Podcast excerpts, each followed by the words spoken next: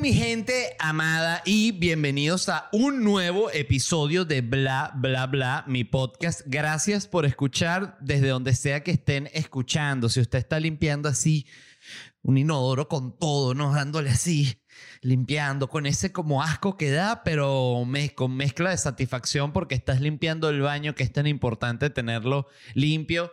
Gracias, gracias, gracias. Quiero arrancar haciendo un comentario. Esto lo envió en base a una noticia que envió Alex Meltzer.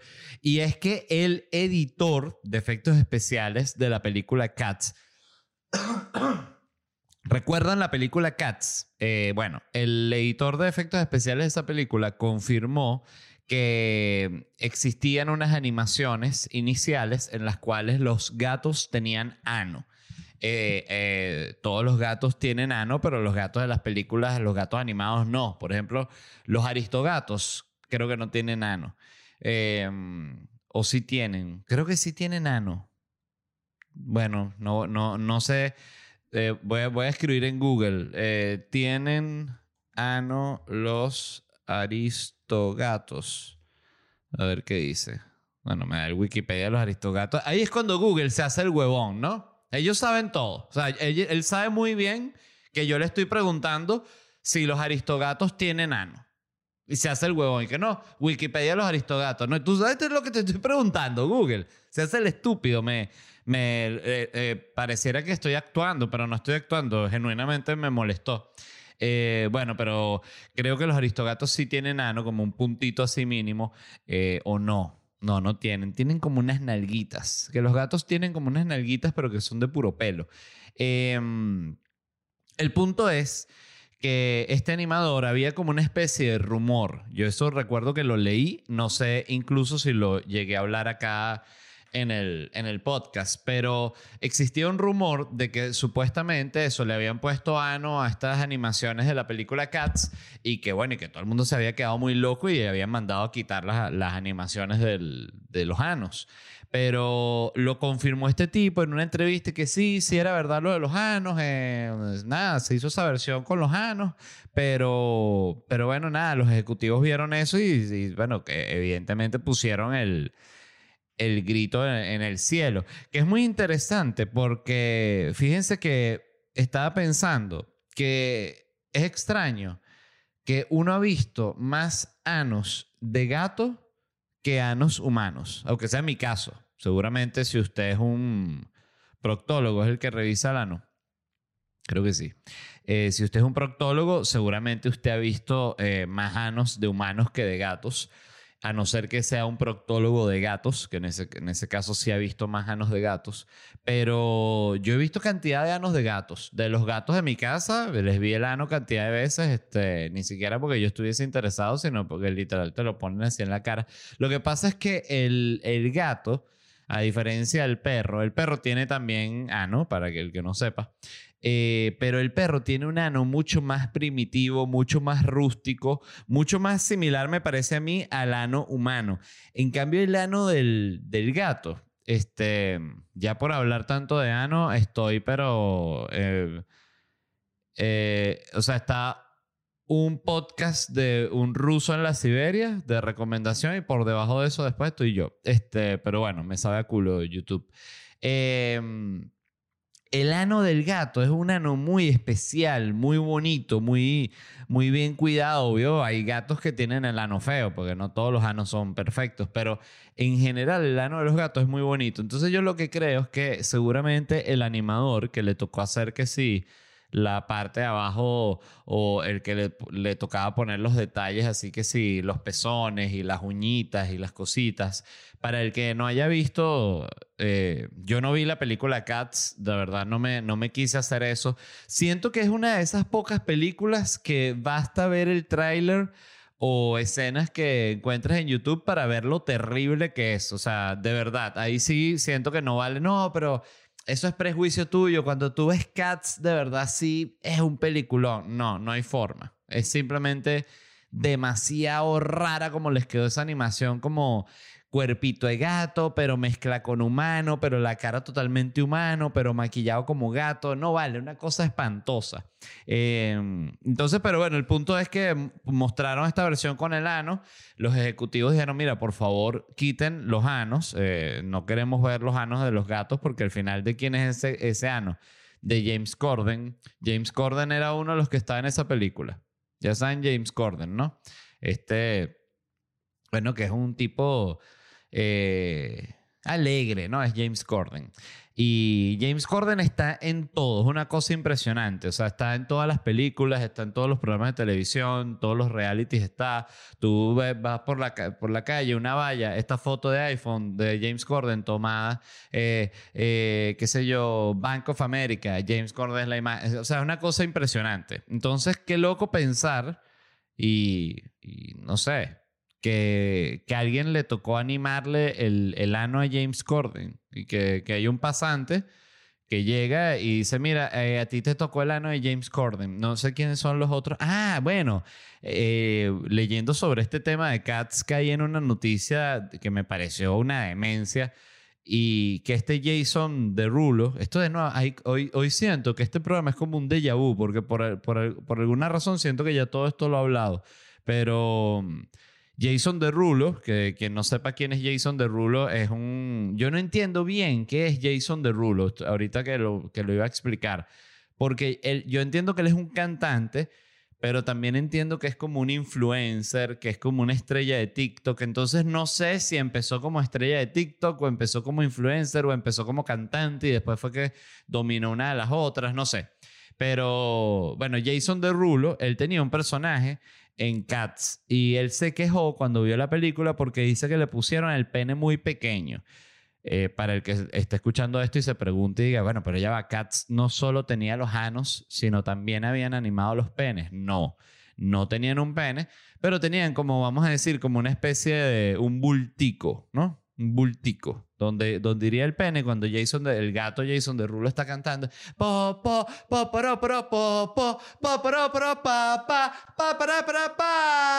Le enfocan así el bultico. Y, es un bultico apenas, pero es un bulto tan, tan, tan pequeño que parece como una vagina. Y ahí es donde también hay que ponerse en, los pies de Jason de Rulo, porque sin, ánimo de, discriminar la vulva para nada, eh, oye, es raro verte en una película en la que eres un gato con vagina. Entonces, sobre todo cuando eres Jason Derulo. Entonces él se quejó, dijo que qué es eso, que, que, que por qué no le pusieron huevote. Entonces dijeron, no, Jason Derulo, eso no es así. Entonces él, bueno, no, no, no quedó contento. Les invito también a buscar ahora en YouTube Jason Derulo Cats y en el primer minuto del primer video que les va a salir ustedes van a entender del bultico del que les estoy hablando y ustedes imaginen ver ese video eh, cuando lo hagan imaginen que son Jason Derulo eh, eso les va a ayudar a entender a Jason Derulo entonces este ese es el punto pues ese es el cuento que si era verdad que el que yo digo que ya deberían sacar la versión con los anos, porque seguramente la vería más gente solo por la curiosidad que la Cats original. Entonces se llama Cats con anos, with assholes. Entonces todo el mundo dice, coño, fuiste a ver Cat, Cat with Assholes. Estuvo bien buena, la verdad. De verdad que la versión con anos es como el, el Snyder Cut, pero con puro ano. Como si, imagínense que exista el Cat's Cut de Justice League. Entonces es igual la misma película Aquaman, La Mujer Maravilla, Superman, pero a todos se les ve el ano, la pepita. Eh, bueno, aquí hablando cualquier eh, cantidad de vulgaridades, disculpe las familias que están escuchando el podcast, que no sé qué familias, sé que sí hay familias que lo escuchan, la verdad, este, madres e hijas, padres e hijos, eh, abuelos y sus padres, ¿no? Que ya gente muy muy anciana. Pero bueno, en fin, saludos a todos ellos. Quería, como siempre, hacer mención de los patrocinantes de este podcast, Orangutan Care, los productos de Orangutan con CBD, propiedades, bueno. Esto es bienestar en gotas. Vamos a aprovechar, como siempre, estoy grabando mi episodio para cargar mi gotero de CBD Orangutan Care debajo de la lengua y eso es simplemente esperar a que haga efecto todas sus propiedades calmantes, antiinflamatorias, rejuvenecedoras. Orangutan Care en Instagram. Y si van a comprar, orangutanker.com. Cuando vayan a pagar, por favor, introducen el código LED y les da un descuento de 10%. De nada. Lo mismo sucede con Orangutan Provoke, la línea de juguetes sexuales de Orangutan. Los invito a visitar ya. Que eso es lo bueno de los celulares, que tú puedes estar escuchando un podcast y te vas a Instagram y visitas Orangutan Provoke y ves esa cantidad de juguetes sexuales y Mientras les hablo, vean, búsquenlo. Vean el diseño, vean la, la, calidad, vean el, el, estilo que tienen. Todos son negros con unos detalles cromados. Muy, muy serio. Muy, muy serio. Y tiene, que es lo más importante, Orgasmic Power. Aquí lo pueden ver. Orgasmic Power, Kinky Bunny. Se meten en Orangutan Provoke en Instagram y orangutanprovoke.com para adquirir estos productos y acabar como nunca lo he hecho. Les estoy hablando honestamente. Así que vayan allá y cuando vayan a pagar, introducen el código LED, 10% de descuento. De nada, de nada, de nada, de nada. Y ahorita sí eh, arrancamos con el episodio como tal. Quería hacer una, una mención importante y es que me enteré ayer que murió Norm MacDonald, este, que era un comediante para mí. Eh, para ser 100% honesto, me parecía el mejor a nivel de, o sea, diría que él, Dave Chappelle y Louis C.K. eran mis favoritos en, en igual peso, no había, no tenía como una diferencia, eran ellos tres que me, parece, me parece que son los maestros modernos del, del stand-up. Evidentemente hay gente que hace stand-up eh, muy, muy bestial, demasiado buena en todos lados, pero ellos son a mí los que me parecían los más grandes pero particularmente Norm tenía, era como el, el más exquisito en el sentido de que era muy, muy pensado, muy bien escrito, era... Ah, para mí me parece inolvidable. Yo recuerdo desde los primeros chistes que escuché de él, una en la que dice que que, interesante como, como los perros pasan de moda y habla de cómo el Doberman pasó de moda y eso ya era un set que era como de los 90. Y, él habla de eso, de, de, cómo antes se veía el Doberman en todos lados y, tú, y todo el mundo tenía un Doberman y de repente no se ve más nunca Doberman, ¿no? Y que él de repente iba por un parque y un día sale, sale un Doberman de la nada, así como que cae un frisbee cerca de él. Y él, para este frisbee, llega el Doberman como a buscarlo, ¿no? Y el Doberman le, le dice, ¿no? Como que, remember me. Este. Y. Eh, y es un tipo muy, muy, muy genial. Yo vi muchísimos videos de él, escuché cantidad de entrevistas, porque además era un tipo que era un comediante de, primera línea en cualquier aparición que tuviese. O sea, si lo tenías de invitado en un late night, el tipo era una cosa monstruosa. Y si lo ves en stand-up, ni hablar porque era un maestro, pero incluso la película de él, él hizo varias películas, pero hay una que creo que la escribió él y todo, se llama Dirty Work, que es buenísima esa película. En esa película Chevy Chase hace un personaje de un, de un médico también buenísimo. Eh, y lo lamenté mucho, la verdad, porque tenía cáncer. Norm MacDonald había salió en la nota de prensa que soltó la agencia de él que había tenido cáncer durante 10 años y no había dicho, o sea, no lo, ni siquiera a sus amigos cercanos, a nadie, lo había luchado él solo eh, sin, sin hacer de eso un tema.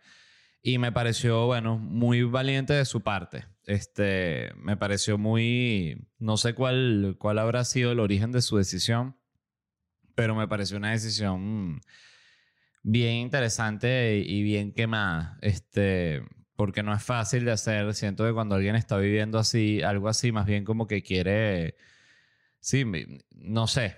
Es que depende mucho de la personalidad de cada persona, porque hay gente que quiere involucrar a otros y otros que más bien, como le pasó a Norm, quieren más bien mantener su tema totalmente secreto y aislado. Pero lo que les quiero decir es que busquen eh, material de él, vean, pueden ver a eh, Norm MacDonald con Conan O'Brien, buscar en YouTube y Ahí ven cualquiera de las apariciones que él tuvo en ese programa que son fantásticas. Pueden ver la última persona que hizo stand-up en el programa de Dave Letterman fue Norm MacDonald. Esa presentación está en YouTube también. En Netflix está una que se llama eh, Hitler's Doc. Tiene un nombre más largo, pero no recuerdo. Que es el último show de él de, de stand-up que está en Netflix. Yo, yo estaba esperando un show nuevo de él. O sea, más bien eh, pensaba como que, oye, se ha, se, ha, se ha, tardado Norm en sacar uno nuevo, pero dije, bueno, seguro con la pandemia y toda esta cuestión, y, el tipo lo que está es muerto. Imagínate tú.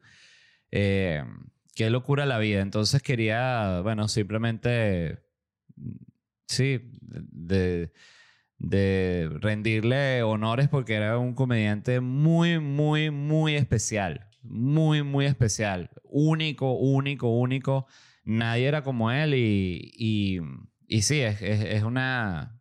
Es es muy raro porque cuando tú eres fan, como me pasa a mí con él y como sé que le, les pasa mucho, seguro de los que están escuchando que también eran fan de él, es raro porque obvio tú no tienes una una conexión en el sentido de que no lo conoces personalmente, no sabes realmente de, de su vida, no sabes realmente cómo, cómo es en el, en el día a día, pero, pero te sientes conectado porque es como que te identificas con su visión de la vida y, te da risa las mismas cosas que él, porque las cosas que anota y de las que habla un comediante son las cosas que le dan risa a él. Entonces, en muchos casos, ¿no? Otros no.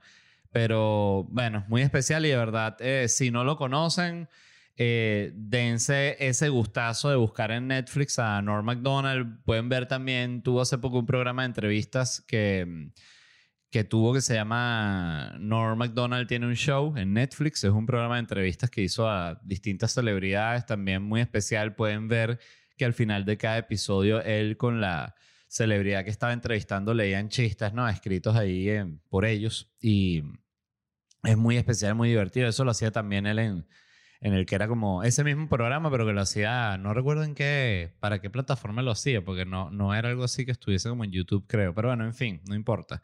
Eh, simplemente eso, decir eso, este, y, y de verdad, de, descúbranlo porque es un comediante muy, muy especial. Eh, dicho eso, se me había olvidado, hablando también de stand-up, que, que, que, mal corte para allá, pero no había dicho dónde me voy a estar presentando y es muy importante, me voy a estar presentando el 19 de septiembre, este domingo en Orlando. Voy a estar el 22 de septiembre en Miami. Es la última función que tengo en Miami por un buen rato. Luego estaré el 23 de septiembre en Charlotte, el 24 de septiembre en Washington, D.C., 2 de octubre en Londres, el 3 de octubre en Manchester, 6 de octubre en Madrid, el 7 de octubre en Málaga, el 10 y el 11 de octubre en Valencia, 13 de octubre en Barcelona, 15 de octubre en Madeira, el 17 de octubre tengo una doble función en Tenerife, 20 de octubre en La Coruña, 22 de octubre Oporto, 25 de octubre Lisboa y en Berlín estaré el 27 y el 30 de octubre. El 27 es una doble función, ya todas esas funciones están agotadas. En noviembre voy a estar en Canadá, en Canadá, en Calgary, Montreal y Toronto. Y en diciembre estaré en New York, en Manhattan y en Brooklyn. Así que todas estas entradas las consiguen en ledvarela.com. Ya la gira de Europa me informó mi productora que está ya prácticamente agotada, pero anunciaron en España que van a suavizar las restricciones, entonces estén pendientes porque el lunes, este lunes que cae, creo que 20, si no me equivoco, se van a abrir nuevas entradas. Se van a abrir que si 40 entradas en Madrid, que si 15 no sé tal. O sea, se abren unas entraditas más ahí porque permitieron un poquito más. Pero ya lo que quería es a toda la gente que está en Europa, que compró para ir a los shows, de verdad darles las gracias porque me voy a ir eh, antes de que salga para allá. Ya esta gira va a estar agotada entera. Y, y, eso obvio da muchísima felicidad y satisfacción porque es un privilegio de los más grandes el poder dedicarse a esto y poder agotar y poder hacer giras así, de verdad, simplemente. No me lo imaginé nunca en mi vida. No me imaginé nunca en mi vida eh, teniendo que viajar a distintas partes del mundo, pero no me imaginé nunca en mi vida ni siquiera girando por Venezuela ni por ningún lado. Entonces es como que yo siempre lo pienso y son de estas cosas que a veces me provoca incluso, ¿sabes? Cuando la has pensado tanto algo que te, te provoca como ya como tuitearlo, pero en el buen sentido de decir, coño, esto es una vaina que yo pienso y quiero compartir. Y es que yo me siento muy, muy agradecido con lo que yo vivo y con lo que es mi vida. Yo no quiero absolutamente nada más de lo que ya tengo. O sea, yo sigo trabajando para crecer en mi carrera porque es lo natural en mí pero yo me siento muy, muy satisfecho, muy feliz y, y, y de nuevo, muy privilegiado del, del, trabajo que tengo y de lo que hago. Eh, quería decir eso, en fin. este, vamos con la primera noticia. Noticia, esta la envió Anderson Hernández y es que eh, sobre este general llamado Miley, Miley, se produce este, este nombre, Miley, creo que sí, Miley. Eh, ¿Cuál es el nombre completo de él? Disculpen, voy a buscar. Mark Miley, que es el, el jefe de Estado Mayor Conjunto. El tipo, eh, él se supo en un libro, no sé cómo se supo, pero bueno, unas entrevistas y tal. Ustedes saben que aquí es como que mañana soltamos los papeles de lo de los extraterrestres y que ya pasaron los 60 años que determinó Kennedy. Todo el mundo ah, mierda, ¿verdad? Y salen así que, no, sí, sí, sí existen. eh, lo mismo siempre. Entonces ahorita el general Miley se supo que llamó a un general chino, el general Li se llama. Vamos a buscarlo, ¿cómo es? Porque me, llama la atención general Li, China. Li Shosen se llama él. Bueno, sí luce chino. Eh, bueno, el general Miley, para, decir la noticia, llamó al general chino. Esto todo era cuando Trump eh, perdió la, la, elección contra Biden. Y les dijo que, por favor, que no, no se activaran por cualquier amenaza que hiciera Trump, que si Trump amenazaba con ir a la guerra con China o una cosa así, que no se preocuparan que Estados Unidos estaba estable y que eso no iba a pasar, pero que estuviesen tranquilos porque la cosa estaba, estaba candela, ¿no? Esto era porque se creía que una vez que Trump perdió, se pensaba que él lo que era una de las paranoias que se tenían, que él iba a iniciar una guerra con un país así grande, tipo China, tipo decir, no, no, China hackeó cualquier tal, y iniciar una guerra como una medida para eh, iniciar una situación extraordinaria en la cual él se pudiese quedar en el poder. Eso es una movida, bueno, eso es un, clásico, se podría decir, ¿no? El de, el de que ya voy a salir, pero si, oye, justo empezó esta guerra, y no, yo no, yo me tengo que cargar esta guerra, hace 15 años. Entonces, eh, llamó al, al general este, le dijo, aquí sí quiero citar textual, porque me pareció, me llamó la atención, le, le dijo, estamos 100% estables, todo está bien, pero la democracia a veces puede estar descuidada. Oye, ¿no les parece una, una lección rara de, de frase para hablar con un general chino? Y que la democracia aquí está de verdad. El general chino que... Mm, ¿Verdad? ¿Qué, ¿Qué es eso? ¿Qué es esa vaina? Entonces le dijo eso, el, general nada, se habrá quedado loco. Él no solo llamó al general Lee, sino también contactó que sí a Nancy Pelosi y, contactó como a gente también que sí, no sé si de la CIA o de la Agencia de Seguridad Nacional. En fin, este, estuvo en contacto como con muchos chivos así, gente pesada de poder como para estar eh, preparados para cualquier cosa que locura que fuese ser Trump. Y Para ser honesto, aquí ya esto es para, para discutir, la verdad, ¿no? Porque siento que va muy...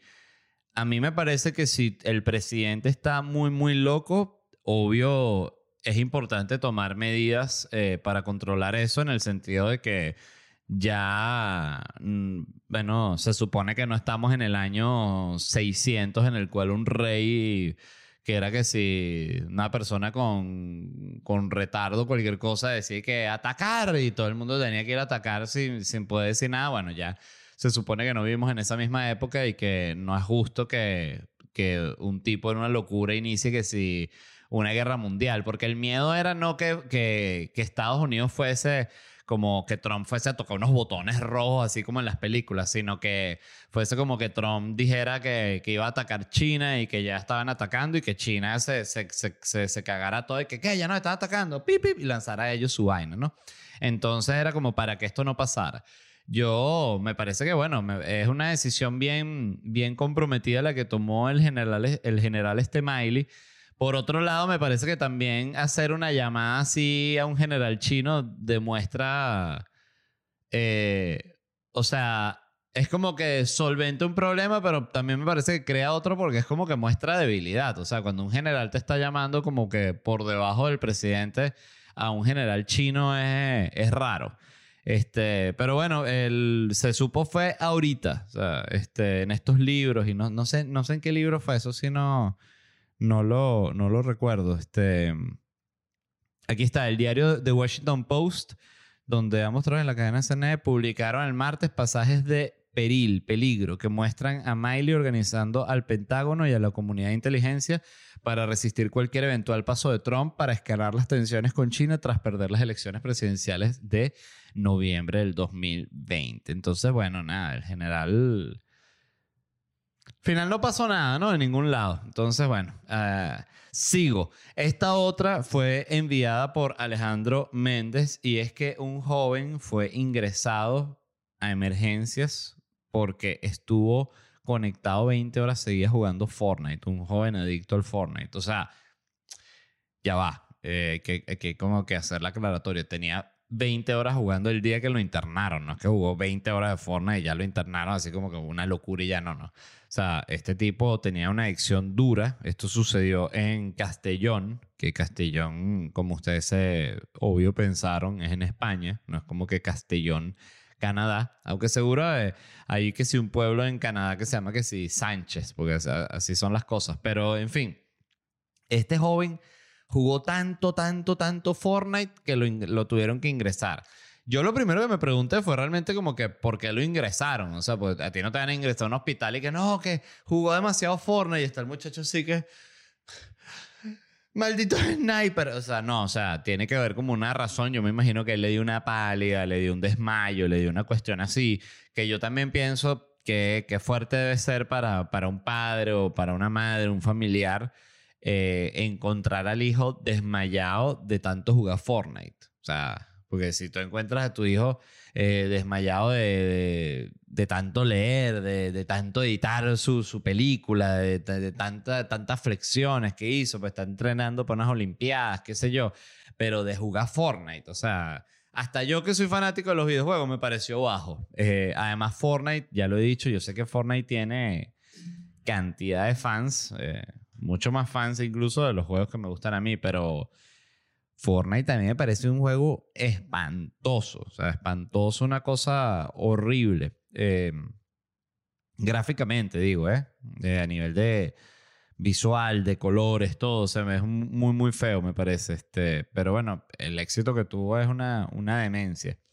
Ahora, gente que se esté preguntando, como que es mucho jugar 20 horas seguidas. Bueno, claro, este, para que tengan una idea, eh, un streamer que juegue videojuegos cualquiera, yo que los he visto, este, suelen jugar entre 4 a 8 horas promedio. Eso es en promedio lo que juega un streamer. O sea, obvio hay streamers que se han lanzado estos streams que son de un día, dos días, que hubo uno hace poco que rompió un récord, así que hasta dormía en el stream y se paraba y seguía streameando. O sea, hay ese tipo de maratón, pero yo digo más... Eh, el stream así clásico, clásico, clásico de una sesión de juego, de un solo juego, un par de juegos, suele durar eso cuatro, ocho horas. Y lo digo porque yo sigo bastante ese mundo y, y, siempre veo que cuando ya van por eso como por seis, ocho horas, que tú entras al stream y ves abajo en Twitch, se puede ver durante cuánto tiempo ha transmitido la persona, tú ya ves que ya van como de, de despedida, pues. Este, y a veces tienen streams cortos de cuatro horas, pero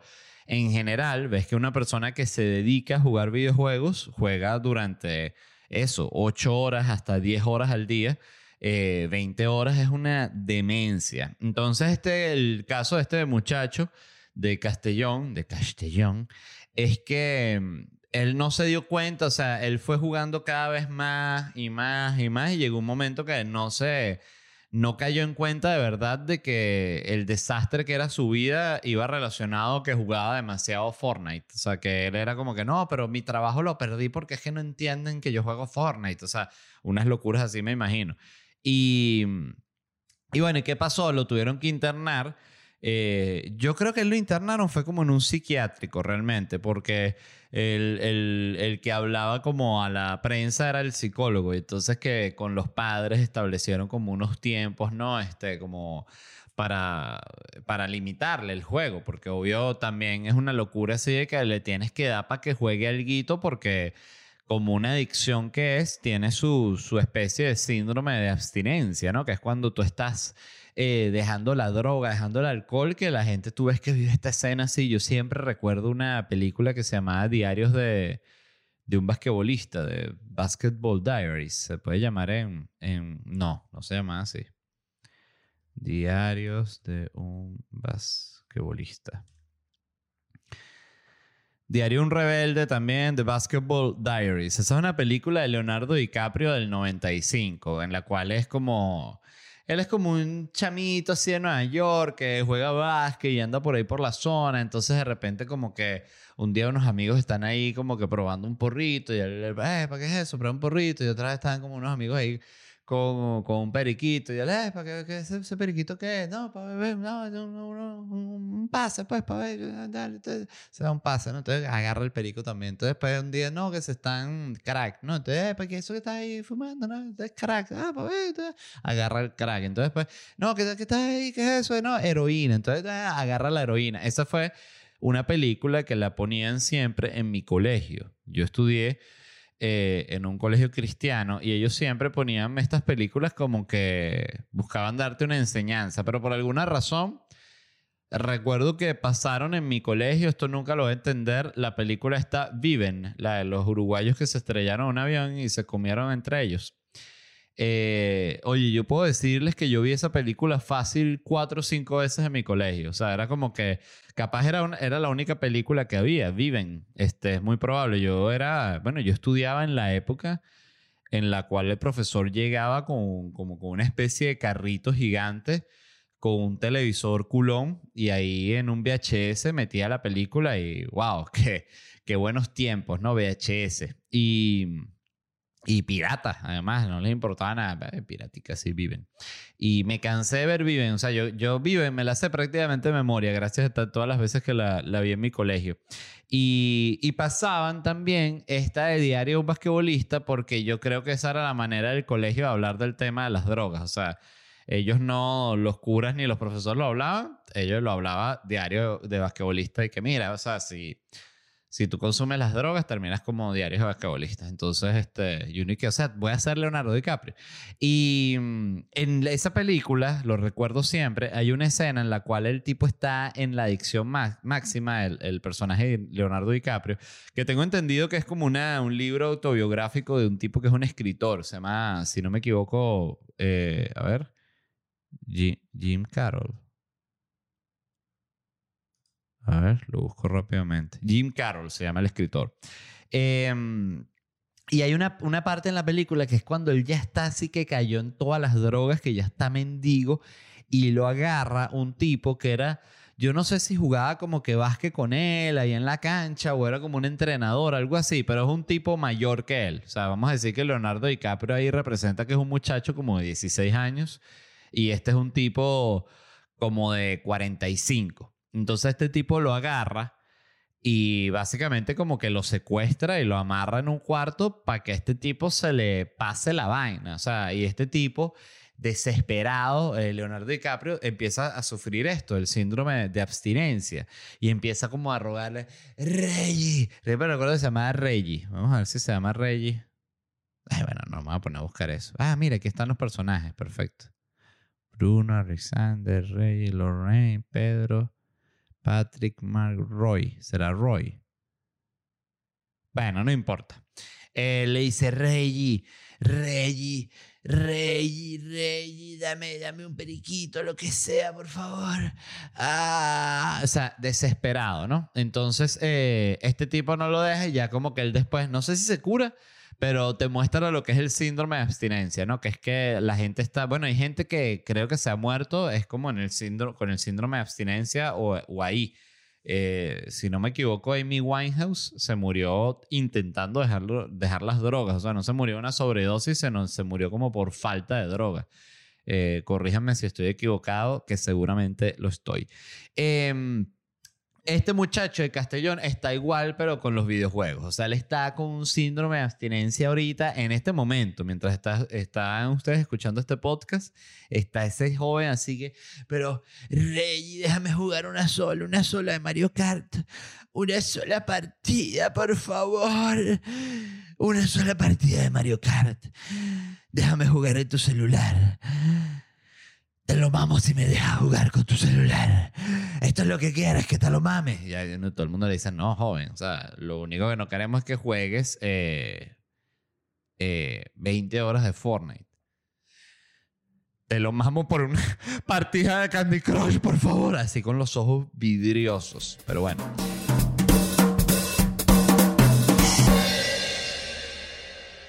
¿Estás listo para convertir tus mejores ideas en un negocio en línea exitoso? Te presentamos Shopify. Tal vez no lo sabías, pero nuestro podcast More Than Mamis es un negocio y lo empezamos por supuesto para desahogarnos y hablar sobre la maternidad, no para convertirnos en expertas de ventas y del e-commerce. Así que sí, necesitábamos ayuda para vender nuestro merch y poner en marcha nuestra tienda. ¿Y cómo suena con Shopify? Llegó otra venta. Shopify es la plataforma de comercio que está revolucionando millones de negocios en todo el mundo. Ya seas un emprendedor desde tu casa o desde donde sea, Shopify es la única herramienta que necesitas para iniciar, administrar y hacer crecer tu negocio sin dificultades. Con Shopify puedo gestionar pedidos, envíos y pagos desde cualquier lugar, brindándote toda la información y estadísticas de tus ventas al detalle. Regístrate para un periodo de prueba con tan solo un dólar al mes en shopify.com barra sonoro, todo en minúsculas Ve a shopify.com barra sonoro para llevar tu negocio al siguiente nivel. Shopify.com barra sonoro.